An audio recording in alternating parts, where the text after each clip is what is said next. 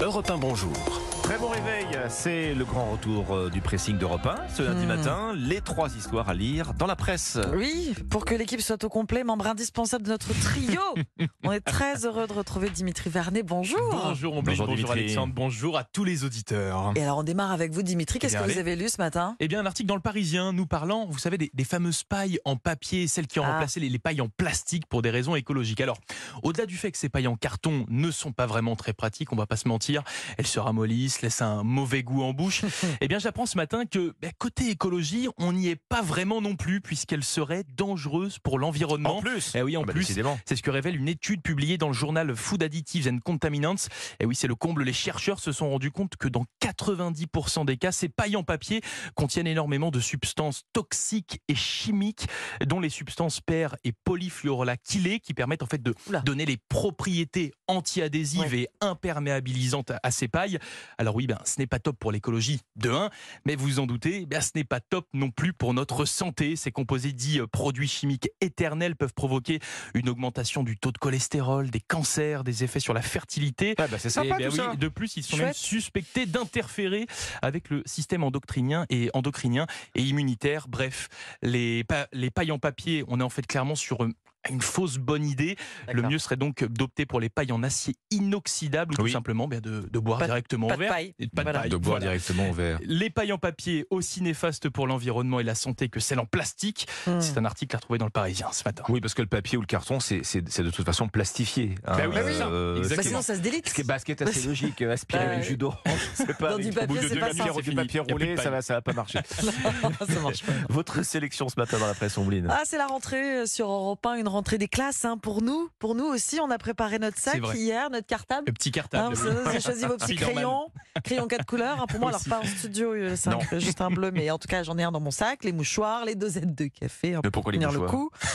Ah, parce qu'on a toujours les yeux qui coulent. Moi, j'ai les yeux qui coulent. On s'est placé ce matin à notre place dans le studio Lagardère. Hein, Dimitri près de la de la régie. Euh, voilà, Alexandre au bout de la table. Moi, je suis à votre gauche, Alexandre, comme l'an dernier. Voilà, on a retrouvé Nos, Nos habitudes. habitudes. Eh oui. notre routine. D'aucuns diraient, ça manque un petit peu de surprise. Pff, la routine lasse, n'importe quoi. Nous, qui sommes routiniers, donc cet article dans le magazine Psychologie est fortement routine en direct, réconfortant. Non, c'est vrai.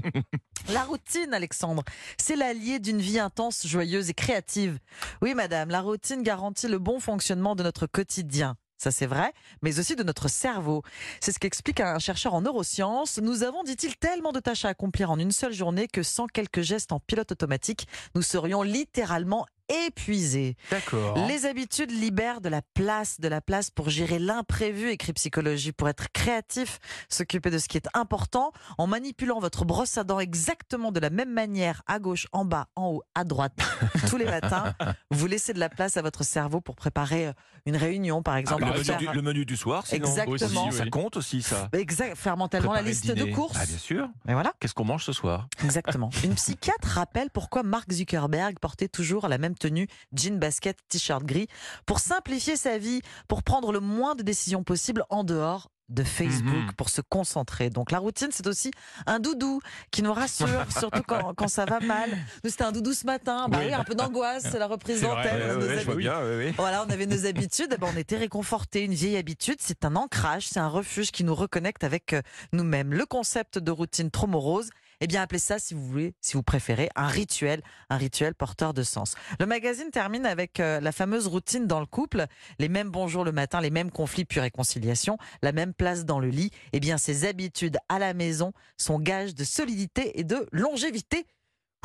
La routine, cet ami qui veut du bien dans psychologie. Ouais, parce que la routine dans le couple, là, vous ouvrez. euh, C'est ça. Ah, ah c'est oui, un vaste sujet. C'est Ah une, encyclopédie, là. C'est un autre sujet, presque. Alors on va, on va, on va résumer solidité, longévité. Ça vous va? Solidité, longévité, oui, oui, oui. C'est votre slogan pour, le- pour euh, l'année qui s'ouvre. C'est ça, solidité, longévité. On va garder ça, on va l'écrire comme ça, comme un emblème. Alexandre, c'est à vous.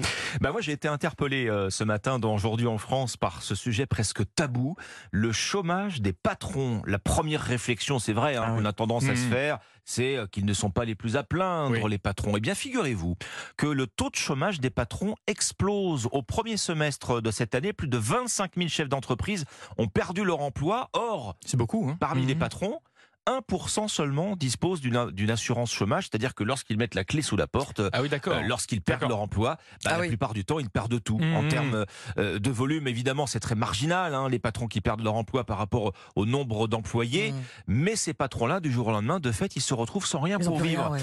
Alors aujourd'hui en France, vous nous montre aussi ce matin les secteurs les plus touchés par ce phénomène. En tête, très nettement, on retrouve les secteurs de la construction, hein, du bâtiment Mhm.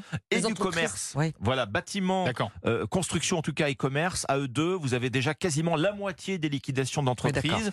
le secteur de l'hébergement et de la restauration est aujourd'hui euh, également très représenté. Un patron qui perd son emploi, autre chiffre que nous donne aujourd'hui en France, il a en moyenne 46 ans, ce qui rajoute évidemment Oui, à la oui, oui. difficulté pour se relancer. hein. Mm. Euh, On parle la plupart du temps de petits patrons, ça va être un restaurateur, ça va être un coiffeur qui n'a pas plus de, de 5 salariés. C'est un phénomène qui s'imprime dans le contexte économique actuel puisque le nombre de patrons sans emploi en France pourrait dépasser en fin d'année celui qu'on avait avant le Covid Ah oui. avant la Mhm. crise sanitaire. Vous voyez, je ferai d'ailleurs réagir tout à l'heure hein, euh, Jean-Luc Duménil, puisqu'il est notre invité euh, ce matin sur Europe 1, le secrétaire général de la CPME, Confédération des petites et moyennes entreprises, qui sera avec nous pour répondre à, à- à- à cette étude, euh, entre autres, à 6h40. Rendez-vous à 6h40 avec votre invité. Merci Alexandre. Merci Dimitri. C'était le pressing sur Europe 1. Bon réveil.